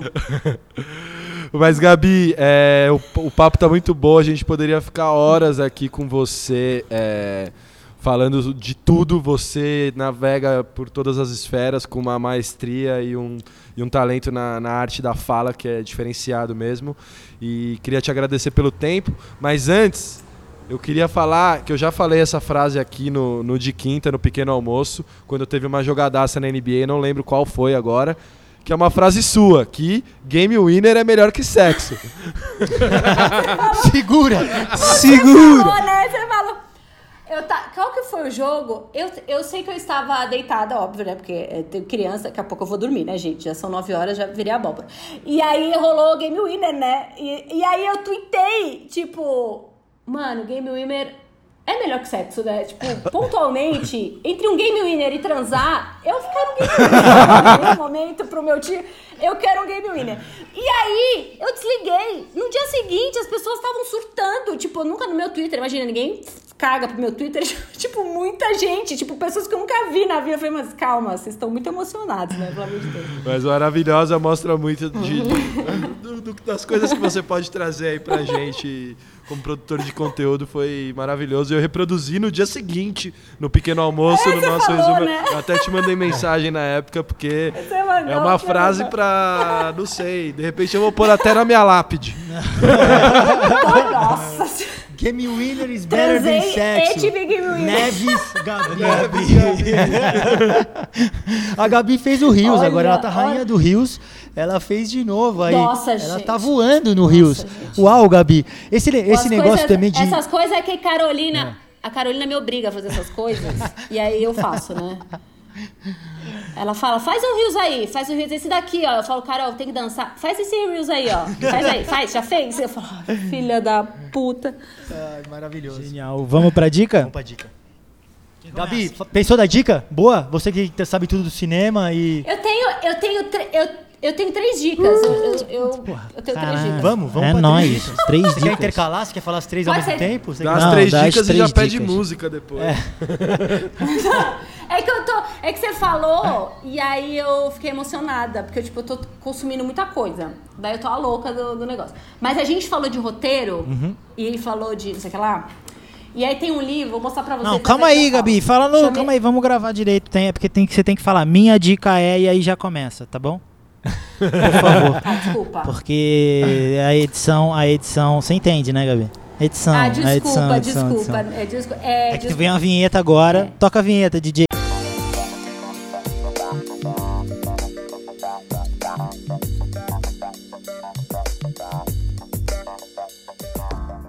Fechar a nossa dica de quinta. Oi. Olá. minha dica de hoje. minha dica de hoje é o livro Story do Robert McKee.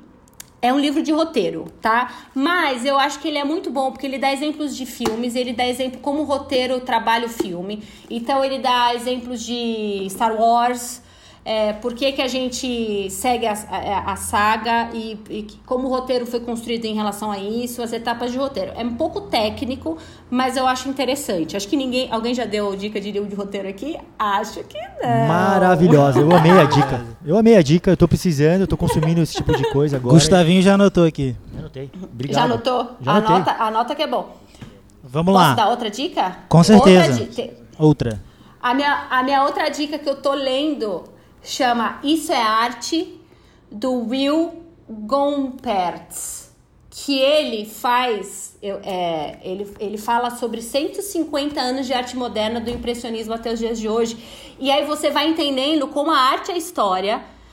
Elas caminham juntas e não, os, a Manu não é capaz de fazer um quadro, sabe assim, que a pessoa fala, é um círculo. Ai, meu sobrinho de 5 anos faz. Não, não faz. Existe todo um pensamento crítico envolvido atrás.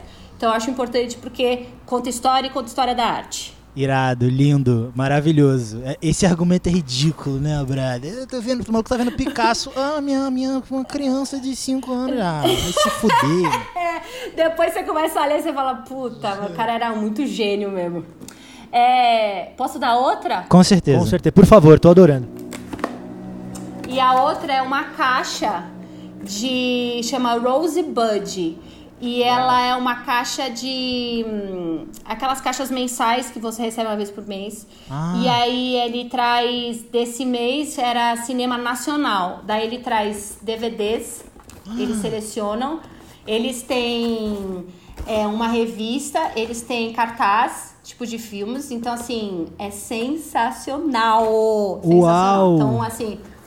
Calma aí, Gabi, me explica, me, me explica melhor. Eles fazem uma curadoria e mandam todo mês pra vocês uma Isso. seleção dele. Você não seleciona nada. Isso.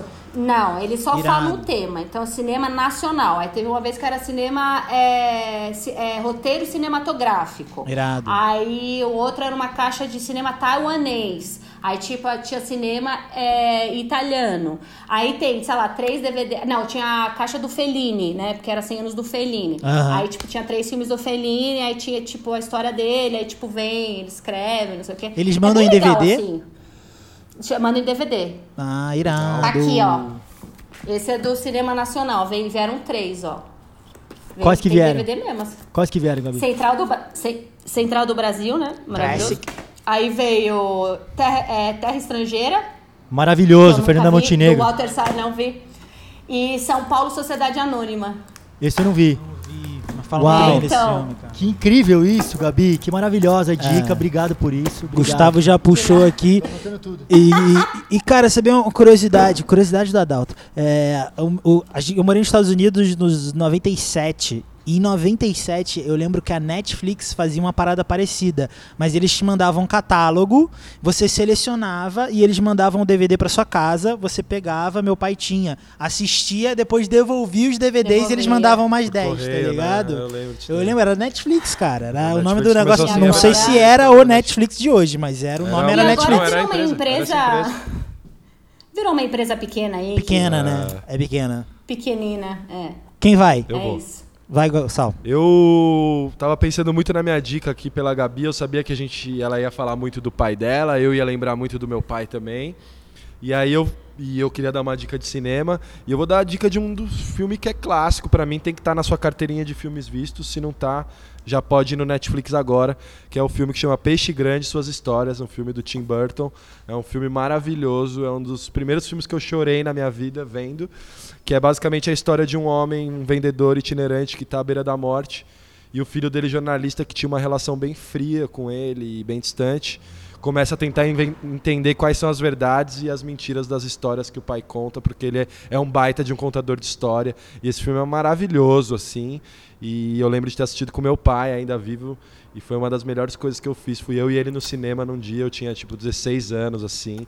E eu lembro desse filme muito bem, já assisti- reassisti várias vezes e é maravilhoso esse filme. Eu acho que é. tá- tem que estar na carteirinha de filmes vistos aí. Eu adoro, eu adoro, eu adoro esse filme. Cê- Peixe, gran Peixe Vocês Grande. sabem que o. Vocês sabem que o Tim Burton, eu não sabia, mas ele fez parte da primeira equipe da Disney, dos Imagineers. Ele era da equipe que desenhava. Não é à toa, né? Não é à toa, um- né? Ele é muito gênio, foda, né? gênio, Ele é muito gênio, foda. gênio. E essa é a minha dica de hoje aí, tentando unir um pouco aí de tudo que a gente falou, família, pai, cinema, referências de diretores, então Uau, essa foi pensada, hein, meu parceiro? Caceta. A minha eu vou mais simples, eu não pensei num filme. Hoje a gente teve a oportunidade de almoçar num restaurante maravilhoso, nós três. É, então foi muito legal, que chama Síria. Fica na São João. É um sírio-libanês. O cara chegou em maravilhoso. 2006 aqui, refugiado da guerra, que a gente acha que aconteceu milhões de anos atrás, mas não. E ele tem esse restaurante há um tempo e agora está localizado na São João. Cara, é barato, é uma das melhores esfirras de São Paulo. O cara mal fala português, é uma família. Síria, maravilhoso, um boteco. Peçam, tá? A gente tá quarentenado, testados, então a gente foi, tá? Mas assim, e vamos ficar quarentenado depois. Peçam online se vocês tiverem oportunidade também. Quem não bota ninguém em risco, quem tá, etc. E pode apoiar um pequeno produtor, também é legal essas horas, né? Tem muita gente aí precisando de um delivery, sempre bom, tira um dinheirinho e ajuda. E esse cara é muito bom, a família dele atende a gente lá. E hoje foi animal, né, cara? A gente teve a oportunidade de comer e trocar uma ideiazinha, foi bem gostoso. Nossa senhora. Não, delicioso. Nós não somos negacionistas, veja Exatamente. cuidando, Só pra deixar claro. Estamos testados. Fora Bolsonaro, só pra não. Só, É, só, só, só não deixar não- passar, exatamente. Não é possível. né? É, enfim, mas o restaurante é delicioso, Síria de refugiados é, e comida deliciosa mesmo, atendimento olho no olho, né? Importante isso, né? Cada vez mais em falta, lugar pequeno com pequenos produtores e comida deliciosa. A gente precisa frequentar cada vez mais, mais vezes esse tipo de estabelecimento. Brilha.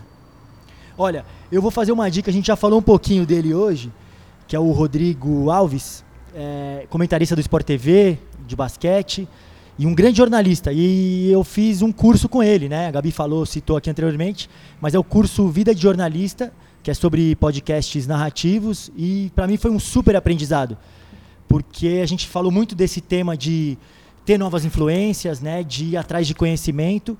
E eu fui jogador de basquete durante 17 anos, me aposentei agora também junto com o Guiche.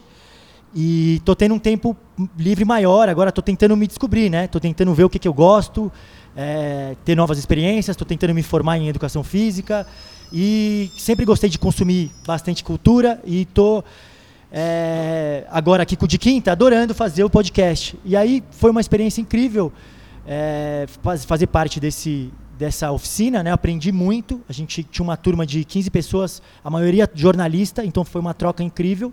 No final dessa oficina a gente fez um pequeno um minicast de um episódio contando sobre os monstros, os vilões do cinema, Gabi. Você vai adorar.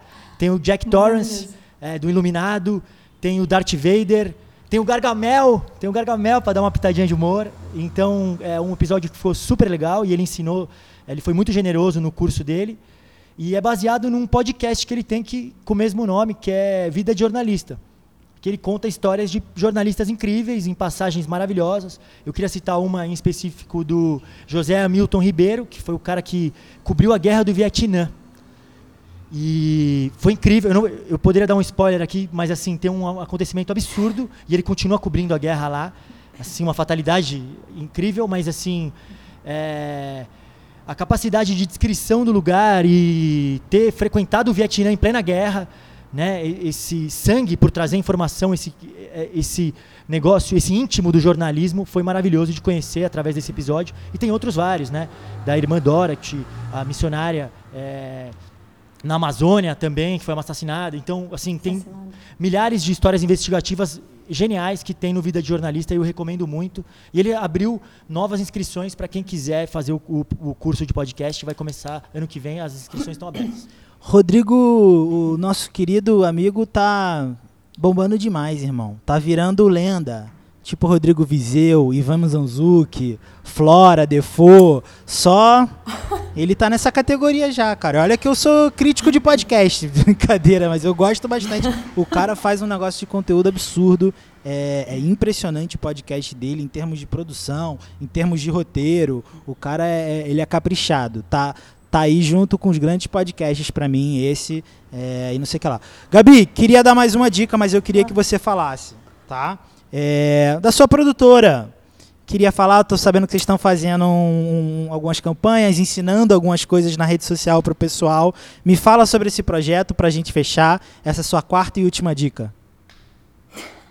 É, Quarta e última, você viu, né, Gabi? Senão, Porra. já limitou a Gabi. Porra. Senão a Gabi vai Vai- virar a noite. Vai todo mundo ficar puto Para comigo aqui. Dica, Gabriela, pelo amor de Deus. É, não, ó, se puderem, sigam lá, Máfia Produtora, arroba Máfia Produtora, Máfia mesmo, Máfia Produtora, tudo junto. É, a gente, a Máfia é, um- é uma produtora minha e da Carol, foi que a gente é, começou o Chua, né? A gente, eu e ela, a gente tem até outro canal de humor aqui, que eu vou deixar aqui, que é uma palhaçada, chama Outro Gato. Mas a gente, a gente começou a perceber que várias pessoas vinham perguntar pra gente, ah, quero ver meu canal, como que a gente faz? isso aqui?" Ai, E a gente sempre, tipo, dando algumas dicas. E aí entrou pandemia, né? A gente fica muito tempo em casa, a gente resolveu organizar mesmo a máfia no sentido de empresa, né? Porque fica muito atrelada ao Chua, então a gente acaba meio só fazendo Chua, né? A gente somos eu e ela, e o Bruno, né? Que é o Chua. E o Gui agora. Então, então a gente dá conteúdo sobre criação de conteúdo, a gente dá dicas de aplicativo, a gente dá dicas de é, livros, a gente fala como tem que ser, a gente faz live, a gente a gente faz análise de perfil, porque muita gente hoje Instagram é, se você tem uma empresa você precisa estar no, no Instagram, isso é fato, isso não era tipo há 10 anos, há 5 anos atrás, você não precisava ter, ter um Instagram. Hoje você precisa ter um Instagram. É, que é onde é, funcionam as coisas. Então a gente dá muita consultoria, né, para empresa, para pra, as pessoas, além de edição também. Às vezes muita gente quer fazer vídeo IGTV com edição, com legenda, com insert, e a gente faz também. Então sigam, são duas mulheres lindas, maravilhosas, fazendo conteúdo, produção de conteúdo. A gente é maravilhosa. Só um beijo pra Carol Loureiro aqui, um beijo especial pra, pra. Eu não sei como que eu posso de- é, definir ela, mas é a mal-humorada mais gente boa que eu conheço. Ela é, Carol é ela cascuda, the irmão. boss, the Cascuda, boss, é esse o boss. termo dela. Não, a Carol, a Carol, ela é o meu oposto no sentido, né, assim, a gente se une, o yin yang, assim, tipo, né? Tudo que eu sou Tipo, o que tá acontecendo aqui, gente? É, tá pegando fogo aqui? A Carol já sabe tudo. Já sabe onde estão as saídas de emergência, quem tá no palco, quem não tá, quem tá chegando, a roupa que você tá usando, não sei o que lá, a hora que chegou, a hora que saiu, o que, você tá falando, se você respirou ou não respirou. Então é isso. Carol. Eu Beijo, sou Carol. super fã da Carol, É, maravilhosa. Super beijo, Carol. Obrigado por tudo. É, exatamente. Carol é 10. Tá aqui do lado da gente, né? Aqui do lado. Gabi, muito. Passa lá, passa lá, passa lá. Mentira, Vou passar, vou passar. Gabi, muito obrigado, querida. Foi ótimo ter você aqui. É, não sei se você sabe isso, mas o tempo todo que você estava falando, eu estava pensando no nosso público que escuta a gente, que a maioria são jogadores e personagens do basquete. Vários deles ou já jogaram e etc. E você fala frases assim que é extremamente importante eles ouvirem, extremamente importante ter essa visão de uma pessoa que entende do esporte, é mulher, vivenciou, sabe o que é, é casada com mala. Tô brincando, Jova, também, mas é casada com, com, com nosso parceirão Jova. E assim, obrigado, obrigado pela sua experiência. A gente morreu de rir aqui, né? A gente já sabia que ia morrer de rir. E quem sabe, pós-pandemia vacinado, a gente não faz um segundo turno aqui com o Bruno, com o Carol, com todo mundo, ao vivo. Mas aí tem que ser ao vivo, pra, não, pra, pra, pra gente poder sentar e beber, que eu sei que vocês gostam. Obrigado, querida. É, gente, é um prazer mais uma vez. Nossa, eu fico. Ah, peraí, rapidinho. Ali, La lenda! Eis que chega ele. Vocês que não estão vendo, eu tô parecendo. Guilherme, sai que agora é o meu momento de brilhar. Sai fora. Apareceu o Guilherme Giovannone, a lenda, com, personal, com direito a personal stylish, cabelo bem cortado e direção artística da Gabi. Direção artística da Gabi. A primeira. Gente, é zoeira, é sério. O Guilherme tem dificuldade. É basqueteiro, né? Eu não sei, alguns. É, mas o Guilherme não, não consegue coordenar roupa. E tudo bem, gente, tá ótimo. A gente tá ótimo. E aí, o que, que eu faço? Mulheres, mulheres que estão me assistindo aqui. Eu, a Carol fala, não é possível. E aí, o que, que eu faço? Eu coordeno as roupas, os shorts com as camisetas. Então, o primeiro de cada um combina, entendeu? Nossa, e aí, como gênia. ele pega os dois primeiros. De nada, Mentira, gente. Jova, a gente Gabi, tem que trocar mas- uma ideia. Vamos trocar uma ideia, Jová. O, o Gui tá demais, mas, Mas ele não, chegou. não. É, ele no Rups ele chegava ah, bem combinandinho às vezes. Não, mas no dia Ele que você viajou, ele ele, melhorou, tava ele melhorou. mal. No dia que ela tava fora, tava viajando com a mãe, um negócio assim, ele tava mal, tava zoado. Chegou lá. Não, não. Eu não posso falar porque eu também não sou boa nisso, mas o mínimo eu sei fazer. Mas essa, voltando, eu queria agradecer mesmo, muito obrigada. Vocês são demais, vocês sabem que vocês moram no meu coração. Obrigado pelos, pelos elogios. É sempre uma honra poder, né, assim, estar participando, falando de basquete. E um podcast abrir, é, o espaço para uma mulher falar é sempre muito importante e valorizado. É, e é isso. É muito sucesso para vocês. Vocês sabem que vocês moram no meu coração. Voem. É, já estão voando, né? Eu tô ligada, que eu tô bem vendo vocês. Menos. É, e puxem todo mundo aí, tá? O importante é isso. Leva, leva todo mundo junto pra gente crescer. Show. Valeu, Gabi. Obrigado pela aula.